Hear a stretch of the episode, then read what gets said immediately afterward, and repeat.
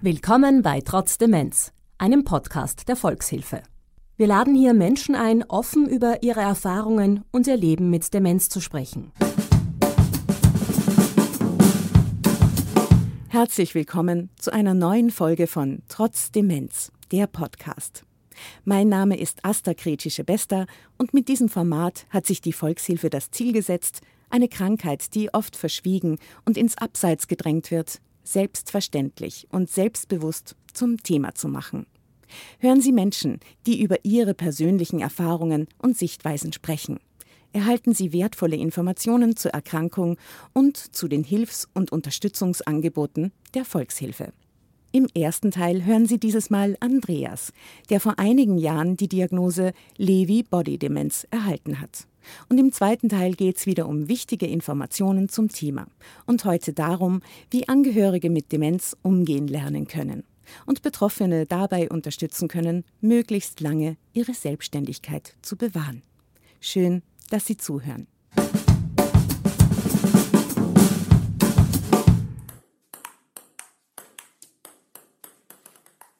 Was gefällt dir an Ping-Pong besonders gut? So ein Ping-Pong gefällt mir besonders gut, dass es ein harmonisches Spiel ist, wo man den Ball hin und her bringt, dass man nicht unbedingt gegeneinander spielen muss, sondern wie wir es tun, miteinander.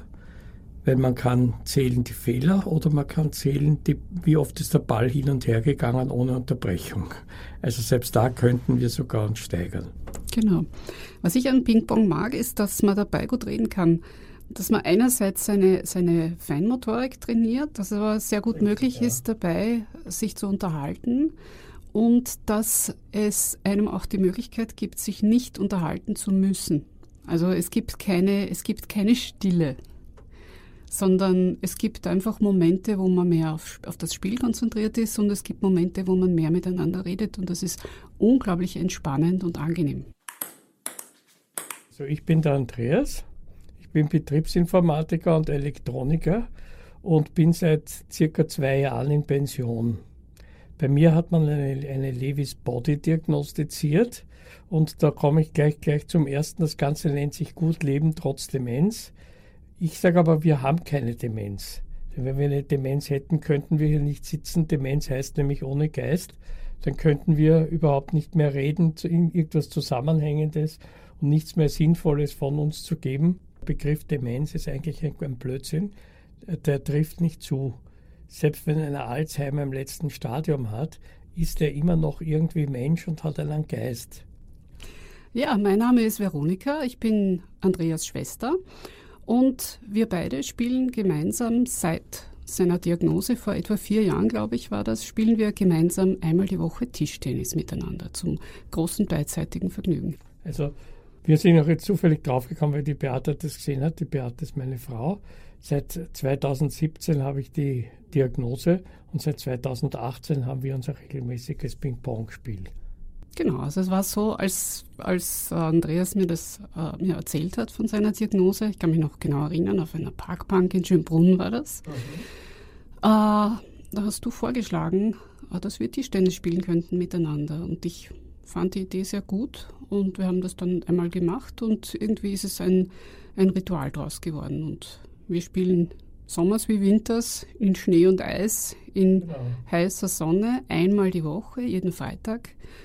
Und ja, genießen das sehr, sehr wichtig, denke ich mal, für uns beide. Genau, ja. Und dann für den Fall einer großen Hitze haben wir auch unser Kübel-Ping-Pong. Wobei das Kübel-Ping-Pong funktioniert so, wir spielen in Badekleidung und haben dort, also direkt beim Tisch in der Nähe einen Hydranten, wir nehmen einen, einen 10-Liter-Kübel mit, füllen den mit Wasser. Und wenn man besonders gemeine Bälle hat, dann kann man sich selber bestrafen, indem man diesen Kübel nimmt, voll macht und sich über den Kopf drüber schüttet. Wobei wir dazu sagen müssen, dass das ausschließlich der Andreas macht, weil mir wäre das kalte Wasser zu kalt und die Badekleidung zu wenig. Aber es ist toll, wir haben da einen Hydranten stehen und man kann sich da wunderbar abkühlen. Das ist richtig gut. Und es ist, es ist hinreißend, dir zuzuschauen, wie du da diese, diese Kübel über den Kopf kippst, weil äh, ja, das, äh, ihr könnt das nicht. Und äh, es ist eindrucksvoll zu sehen, wie du es genießt und wie du dann weiterspielst. Ja. Genau. Und ich glaube, man kann sagen, ich weiß nicht, ob du mir da, ob du mir da zustimmst, wir haben uns eigentlich mit diesem Tischtennis, das es ja jetzt doch schon eine Zeit gibt, wir haben uns ein Stück Alltag da geschaffen miteinander, das äh, so ein kleines Fenster im Alltag, würde ich einmal sagen, das ein ganz fixes ist. Äh, für mich in einem sehr turbulenten Leben. Ich bin beruflich sehr aktiv, ich habe zwei Kinder. Äh, wo so ein, ich weiß immer, Freitag ist das Zeitfenster, da bin ich mit dem Andreas und das ist immer eine gute Zeit und ich freue mich drauf. Es ist eine, eine Zeit, wo alles andere abfällt und wir miteinander Tischtennis spielen und es sonst nichts gibt. Vielleicht kurz zu dem Entstehen von dem Ganzen. Am Ping-Pong habe ich deshalb gedacht, ich weiß also bei meiner Parkinson-Diagnose, es, es, sagen Ärzte alles Mögliche, aber das, was alle gleich sagen, ist sportliche Betätigung, ist auf jeden Fall gut. Und was auch gut ist, einen Sport möglichst zu machen, wo man ziemlich genau irgendetwas steuern muss. Und da sind wir jetzt bei Ping-Pong. Ping-Pong eignet sich hervorragend für das, weil ich halte einen Schläger in die Hand, es kommt ein Ball, das Gehirn muss genau wissen, wie muss ich den Schläger jetzt drehen, spiele ich Vorhand oder Backhand und wie drehe ich den Schläger und wie haue ich jetzt genau drauf, mit welcher Intensität, dass der Ball halt schön noch so kommt, wie er kommen soll. Ich glaube, du musst als Angehöriger, äh, wenn du hörst, äh, dass von, von so einer Diagnose, wie der Andreas sie bekommen hat, äh, einmal eine Entscheidung treffen. Also das Erste ist, dass es einen sicher umhaut, dass man mit sowas überhaupt nicht rechnet und, und zunächst vielleicht einmal gar nicht, wird anderen auch so gehen, zunächst vielleicht einmal gar nicht weiß, wie man damit umgeht und äh, was jetzt anders ist. Und äh, eine der ersten Fragen, glaube ich, die man sich stellen muss, ist, bin ich im Team oder nicht? Ja, bin ich dabei?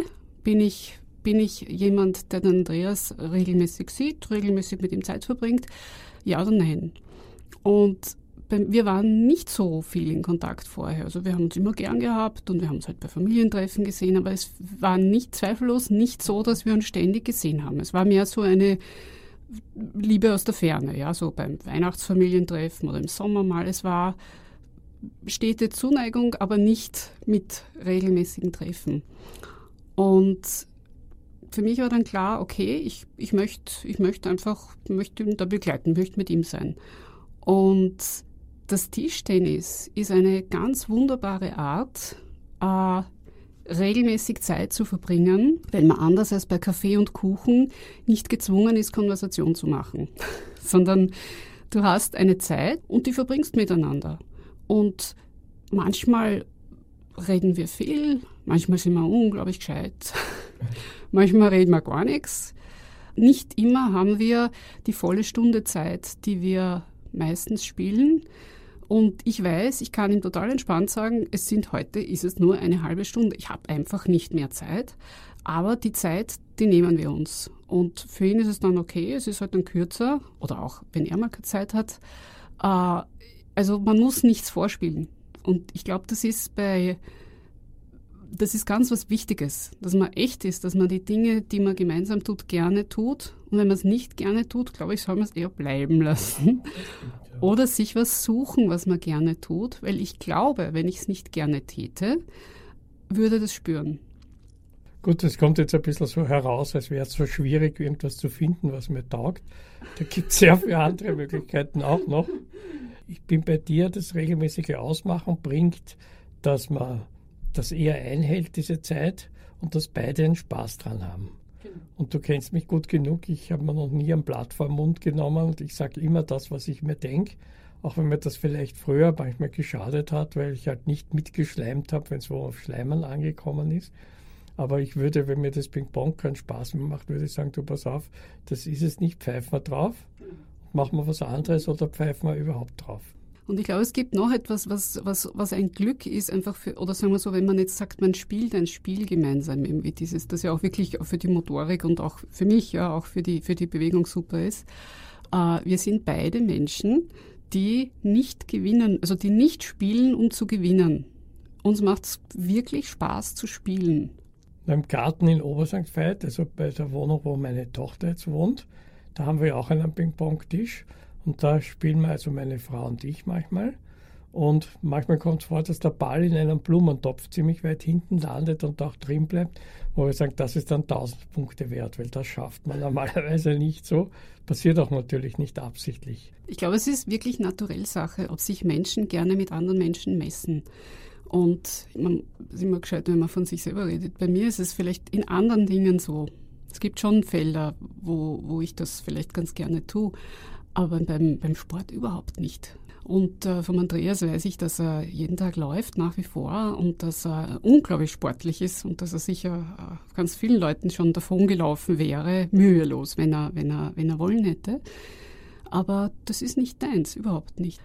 Und das ist ein Teil meiner Freude an unserem Tischtennis, dass wir einfach spielen und dass wir einfach uns einmal freuen, wenn es einmal ein langer Lauf ist oder manchmal gelingen uns die unglaublichsten Dinge und dieser Ball rennt hin und her praktisch ohne Ende. Manchmal kommt dann dieser unselige Wind von rechts hinten und äh, manchmal gelingt einem ein übler Schlag, obwohl man es überhaupt nicht so meint. Und man ist dann ganz beeindruckt, was man da jetzt, was da jetzt passiert ist, dass der da noch aufgekommen ist. Aber es ist nicht, äh, wir, wir sind da wesensgleich. Also wenn man sagt schon, wir sind Geschwister, wir sind da wesensgleich, glaube ich. Äh, wir haben als Kinder schon gespielt in unserem Elternhaus und haben manchmal sogar in einer Hand den Regenschirm gehabt, in der anderen den Ping-Pong-Schläger. Also man hat so typisch gesehen, uns halt nichts vom Spielen ab. Und dann haben wir einfach gespielt. Wobei ich mich noch erinnern kann, dass der Tischtennistisch unserer Kindheit windschief war. Und äh, dass meine Tischtennisanfänge, indem ich ein gutes Stück jünger bin als du, erinnere ich mich noch sehr an dieses mit der Nasenspitze über den Tischtennistisch drüber schauen und alle anderen sind viel größer. Aber das ist jetzt, da hat sich jetzt höhenmäßig hat sich da was verändert, zum Glück. und ich meine, was auch noch schön ist, glaube ich, oder was wir beide sehr mögen, ist, dass wir in der Natur sind. Also, dass wir nicht, wir würden, glaube ich, eher nicht, wie ich uns einschätze, in einer Halle spielen. Ja, also für, für mich es ergibt sich die Natur automatisch, das gefällt mir sehr gut. Ja, was vielleicht interessant ist bei den öffentlichen Ping-Pong-Plätzen, ist nicht ein normales Netz wie bei einem anderen, weil das würde Vandalen sofort zum Opfer fallen, sondern quasi aus Beton ein kleines Mäuerchen gemacht in der Mitte, in der gleichen Höhe wie das Netz ist. Und das hat zur Folge, wenn man den Ball jetzt sozusagen unter Anführungszeichen ins Netz schießt, dass er nicht langsam zurückkommt, sondern schnell. An das muss man sich gewöhnen. Genau, es ist ein bisschen anders, aber ich glaube, jetzt haben wir uns also wir sind das einfach jetzt, ich zumindest bin das total gewohnt. Ja. Ich auch, ja. Mir fällt, mir fällt eines noch ein, das ich gerne erwähnen möchte, weil es äh, für mich äh, einfach eine erstaunliche Geschichte ist. Äh, es ist ja so, dass jeder die Welt so erlebt, wie, wie wie er lebt, nicht? Und ich bin zum Beispiel jemand, der viel mit dem Schreiben und mit Literatur zu tun hat.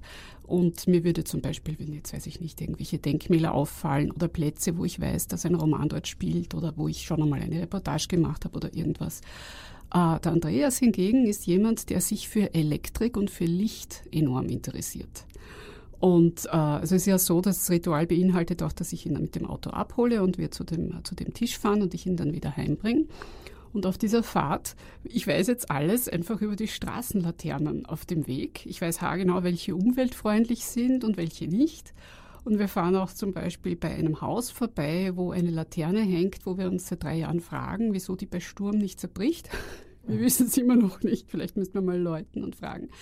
Aber für mich ist es so, dass, also ich kann das hat, das hat sich für mich verändert. Ich kann nicht mehr durch eine Straße fahren, ohne mir die Straßenbeleuchtung anzuschauen und zu überlegen, was du jetzt dazu sagen würdest. Was du da jetzt, ob das jetzt alte Lampen sind oder neue, ob die umweltschonend sind, ob die bald getauscht werden.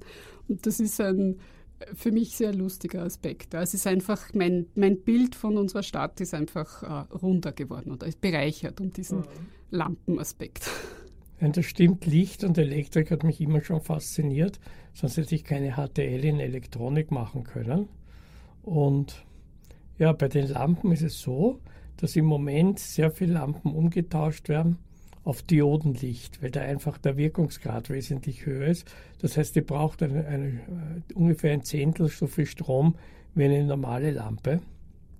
Bei der Straßenbeleuchtung, wo ja wahnsinnig viele Lampen in ganz Wien verteilt sind, und die brennen also zur kalten Jahreszeit länger, zur warmen kürzer, aber immer noch stundenlang. Und da bringt es, also wenn dann nur ein bisschen Strom eingespart wird, bringt es der Umwelt sehr viel. Und das stimmt. Das fasziniert mich, dass jetzt auf Diodenlampen umgestellt wird.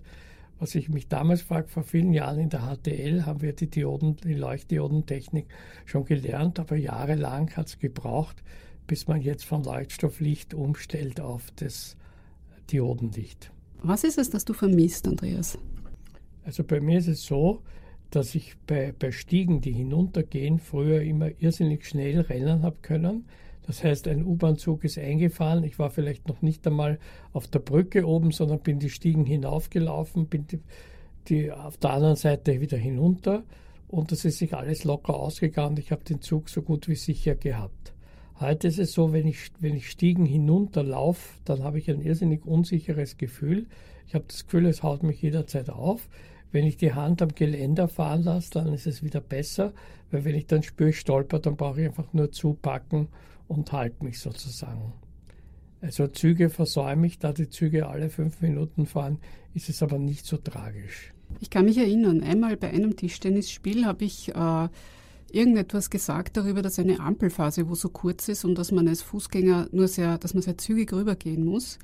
Und du hast daraufhin zu mir gesagt, ja, du kannst noch entscheiden, ob du bei Rot über die Kreuzung gehst oder nicht. Und das hat mich lang beschäftigt, äh, wirklich, ja, weil ich da erst, oh ja, du hast das schon, es war nebenbei, es war kein dramatischer Satz, es war nur, du kannst es nur entscheiden, ob du bei Grün gehst oder bei Rot. Und ich habe mir gedacht, wieso sagt er das? Und dann habe ich gedacht, es ist einfach, wenn schon für mich die Ampelphase kurz ist, muss es für dich einfach unmöglich sein, bei Grün über diese Ampel drüber zu kommen. Und das ist, glaube ich, vielleicht auch in, in der Öffentlichkeit zu wenig bedacht, ja, dass es einfach Menschen gibt, die nicht drüber rennen können. Ja, und wahrscheinlich wesentlich mehr Menschen, als man, als man so glaubt. Ja. Das ist aber ein bisschen ein Missverständnis, weil das Problem habe ich nicht. Wenn eine Ampel ist, okay waagrecht immer noch. Und es ist grün und es ist nur eine kurze Grünphase. Das Problem habe ich nicht. Ein ähnliches Problem habe ich aber, wenn ich dort stehe und es wird mir schon fad und diese blöde Ampel wird immer, immer noch nicht grün. Und dann schaue ich einmal, und wenn ich sehe, es kommt kein Auto, weil die haben oben, weil ein Stück weiter oben rot und stehen, dann marschiere ich drüber. Mhm. Und auch wenn dort Kinder stehen, da sagt man immer die Bärte, das ist natürlich nicht gut, weil ich da die Kinder ahmen gern alles nach und damit könnten sie das nachmachen. Also das Problem, oder Problem ist jetzt etwas übertrieben, ich finde oft idiotisch, bei den U-Bahn-Brücken gibt es diese Fußgängerampel nur für U-Bahn-Fahrer und du hast eine grüne Welle für die Autofahrer bei der Westleinfahrt. Und nur diese blöde Fußgängerampel bei der U-Bahn kommt aus diesem Takt heraus, geht viel früher auf Rot und bleibt manchmal eine volle Ampelphase für die Autos oder länger als die für die Fußgänger rot. Mhm. Und da, da, da gehe ich an sich immer drüber. Mhm. Aber ich weiß, ich sollte es nicht tun, weil Kinder, die das sehen, die machen das dann vielleicht nach. Wie ist denn das? Äh, in welchen gibt es Bereiche, wo du dir mehr Unterstützung wünschen würdest eigentlich? Ist das, ich sehe dich jetzt nicht als jemanden, der sich groß viel Unterstützung wünscht. So kenne ich dich nicht. Also, sondern eher als jemand, der sein Ding gerne selber macht. Aber gibt es Bereiche, wo du, wo du sagst, na, da könnt ihr ein bisschen Hilfe brauchen? Ah, wenn es um irgendwas geht, wo es um etwas ganz genau, zum Beispiel einen Faden einfädeln bei einer Nadel oder sowas, da tue ich mich irrsinnig schwer. Also solche Fitzelarbeiten, wo es auf Präzision. Das, das ist richtig, es war früher auch so und ich komme Gott sei Dank so gut wie nie in die Verlegenheit, das zu tun. Also ich glaube, dass das Bild von jemand mit Demenz etwas ist, das einfach dringend äh, neu, neu gedacht äh, gehört. Ja. ja, wichtig ist mir eines, und dafür kämpfe ich auch bei Promenz, dass man den Leuten ihre Freiheit so lang wie möglich lässt. Ich war zum Beispiel zeitweise in einer Tagesklinik und habe dort also so Übungen gemacht, die recht gut waren, sowohl für den Körper als auch für den Geist. Aber die Leute waren so angepinkelt. Wenn man irgendwo hingeht, ja, also man muss sich abmelden und so. Ich habe gesagt, bitte, wenn ich in einem Gebäude bin auf Nummer 24 und ich gehe ins Gebäude auf Nummer 26 und ich suche dann den 25, also das kann ich mir gar nicht vorstellen, dass man das nicht findet, weil das eh so logisch ist. Und selbst wenn ich mich einmal irren würde und mich nicht auskenne, würde ich in irgendein Gebäude reingehen und jemandem sagen, können Sie mal sagen, wie ich dort und dort hinkomme. Für mich ist es zum Beispiel wirklich ganz unglaublich, den Andreas, und da begleite ich ihn ja jetzt wirklich, weil ich ihn einfach regelmäßig sehe, der, mit, dass du mit einer, mit einer unglaublichen Disziplin äh, und, und Freude, glaube ich auch, also was du für Gymnastik machst und Physiotherapie und eben Laufen gehen jeden Tag. Das heißt, äh, du, du bist auch unglaublich aktiv. Ich glaube, das darf man ja auch sagen. Ich erinnere mich an den einen Oktober, wo du sämtliches Programm irgendeiner Senioreninitiative absolviert hast. Das heißt, es war überhaupt keine Zeit für Tischtennis, sondern du hast gesagt, na, da bin ich da und da bin ich dort, da schaue ich das an. Also du bist äh, außerordentlich aktiv und, und unternimmst sehr viel. Und äh, ich erlebe im Tischtennis äh, wenig Unterschied ja, zu früher. Außer dass, außer dass du besser zuhörst und dir mehr merkst.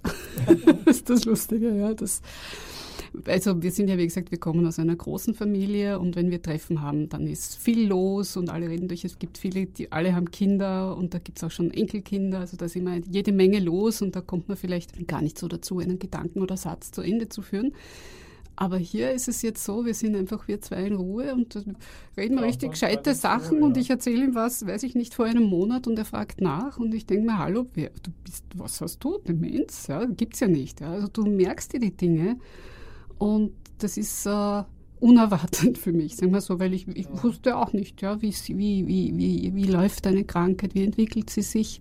Und ich erlebe davon sehr wenig, weil wir einfach sehr, sehr normale Dinge tun. Wir stehen, spielen Tischtennis eine Stunde und tratschen. Und vielleicht tratschen wir dann noch ein bisschen weiter und das hat überhaupt nichts zu tun mit den Bildern, wie man sie von früher kennt, von Leuten, die nicht ansprechbar sind und die irgendwo sitzen. Also das ist einfach ganz sicher dringend zu überdenken. Da gibt es zum Beispiel Experimente, dass man Leuten mit Alzheimer im sehr fortgeschrittenen Stadium hat man die Musik vorgespielt, die damals in waren, wie die jung waren.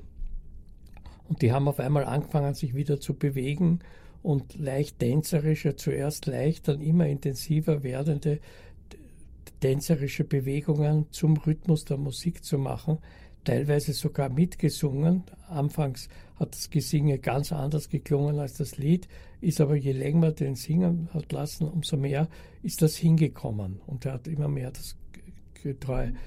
Für mich ist das ein Beweis, sozusagen seine eigene Psyche, und die, die vergisst man nicht völlig. Man kann vielleicht da manches nicht darstellen, aber das ist an sich auch etwas Beruhigendes, wenn man nämlich weiß, naja, wenn ich jetzt weiß, okay, versteht mich zwar nicht, aber ich spüre trotzdem die Sympathie. Das ist nämlich auch, also Studien haben gezeigt, dass die, wie soll ich sagen, die psychischen Sachen, die eigentlich am längsten halten. Man kann vielleicht vorher irgendwelche komplizierten mathematischen Formeln nicht lösen, nachdem ich mit meinen Fünfern und Dreier, die sich nie voneinander unterschieden haben, habe ich oft dann als Schularbeit in Mathematik verhaut, nicht weil ich den Weg nicht gewusst habe, sondern weil ich einfach schlampert beim Zusammenzählen am Schluss oder so blöde Fehler drin gehabt haben und damit war der Professor auch zehnmal mehr böse auf mich als auf andere, weil er gesagt hat, ich kapiere es eh, wie es geht und wenn ich mich hinsetzen würde und nicht so schlampig wäre, dann würde ich es auch richtig machen habe ich jetzt vielleicht ein bisschen übertrieben, aber ich meine, ich bin halt Schlamperter, das schon. Aber ich habe gelernt mit Schlamperei leben. Ich weiß genau, wo ich was hinschmeiß und dort finde ich es auch wieder. Und wenn irgendjemand Ordnung macht, als Kind hat meine Mutter öfters Ladenkontrollen gemacht. Und da musste die Lade alles picobello geordnet sein. Mit dem Erfolg, wenn ich was gesucht habe, habe ich das nie wieder gefunden. Dieser Spruch, wer Ordnung hält, ist nur zu faul zum Suchen, hat sich da bewahrheitet. Und wenn ich, wenn ich etwas suche, wo mir niemand reinredet, bei meiner Ordnung, unter Anführungszeichen, dann weiß ich ja, wo ich es hinschmeiße und dort finde ich sie auch wieder. Ja, also ich darf nur aus der Beobachtung sagen, dass du, wenn wir uns treffen, bist du sehr gut organisiert. Also du hast da deine Tabletten auch mit und ein kleines Flaschel genau mit genug Wasser. Und äh, das ist alles, äh, ich glaube, das ist ganz sicher auch mit, mit Beate. Da, die, ihr seid ja da ein, ein, ein, ganz bemerkenswertes Paar auch, wie ihr, wie ihr da umgeht mit der, mit, äh, mit der Situation. Also das ist unglaublich auch als, als, als Schwester äh, zu sehen, einfach was möglich ist. Ja, was, was möglich ist, welche Freiheiten sind da möglich, welche Freuden. Es ist wirklich erleichternd, ja, weil man sich denkt, das ist wirklich toll, wie ein Paar und auch, also speziell auch natürlich, wie der Andreas damit umgeht äh, und wie, und wie wie leicht Dinge wirken, äh, die sicher nicht so leicht immer sind. Aber mhm. es wirkt, es hat etwas ganz, äh, ganz, ganz Leichtes in sich. Es wäre selbstverständlich. Es ist auch bei ProMens, da bin ich im Vorstand dabei. Und meine Aufgabe, die ich mir dort selber gestellt habe, waren Leute, die mit einer Diagnose kommen, die am Anfang schockierend klingt, ihnen vorzuzeigen, schaut sich, man, man kann auch Parkinson haben und schiebt den einfach weg und gibt dem nicht so viel Raum und sagt, okay, es gibt diese und diese und diese Dinge, die kann ich alle noch machen. Dann gibt es diese und diese Dinge, die gehen vielleicht nicht so gut. Wenn ich aber dann genauer nachdenke, denke ich mir, das habe ich eigentlich schon früher aber auch nicht so gescheit können. Ich denke an das Vergessen. Ich meine, mir passiert manchmal, ich gehe in ein Zimmer, ich will mir was holen und wenn ich im Zimmer drin bin, merke ich eigentlich nicht, was ich eigentlich holen wollte. Dann ärgere ich mich zwar, gehe wieder raus und dann fahre ich zwar wieder ein. Also ist nicht so tragisch, die zwei Zimmer überschreiten, ist, ist nicht so ein Drama. Und dann rege ich mich halt wegen dem nicht so auf. Was wir Zuhörerinnen und Zuhörern mitgeben wollen oder können? Also, was ich Ihnen mitgeben würde, ist, Sie sollen sich nicht von Konventionen ersticken lassen und sollen versuchen, im Leben Spaß zu haben und Dinge machen, die Spaß machen und nicht Dinge, die man unter Anführungszeichen machen muss, sondern wirklich sich auf, die, auf das Lustige konzentrieren und wenn es nicht hinhaut, dann muss man etwas anderes machen. Ist nicht so schlimm.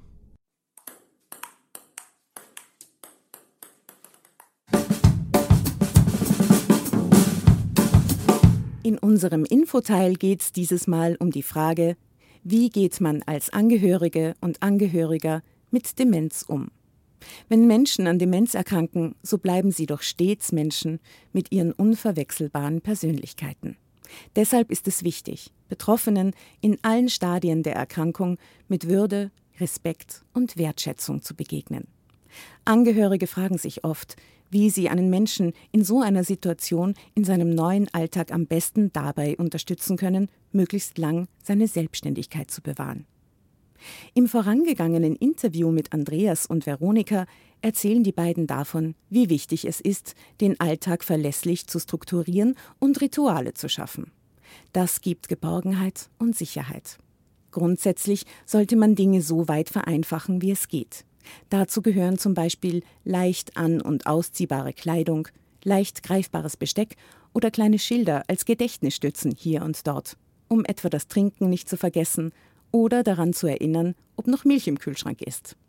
Solche einfachen Hilfsmittel können sich als große Unterstützung im Alltag erweisen. Auch in der Kommunikation ist Vereinfachung ein guter Begleiter. Im Alltag heißt das zum Beispiel, wichtige Informationen mehrmals mit denselben Formulierungen zu wiederholen und nicht unterschiedlich. Oder einfache kurze Fragen zu stellen, also keine Warum- oder Wie-Fragen. Auch langsames Sprechen, Unterstreichen durch Mimik, Gestik und Körpersprache kann hilfreich sein. Und auch das Eingehen auf den aktuellen Gemütszustand ist wichtig. Ist mein Gegenüber müde, unruhig, nervös? Je nachdem kann man durch eine bewusste Gesprächspause oder auch eine positive Aktivierung versuchen, den Menschen dort abzuholen, wo er gerade gefühlsmäßig zu Hause ist.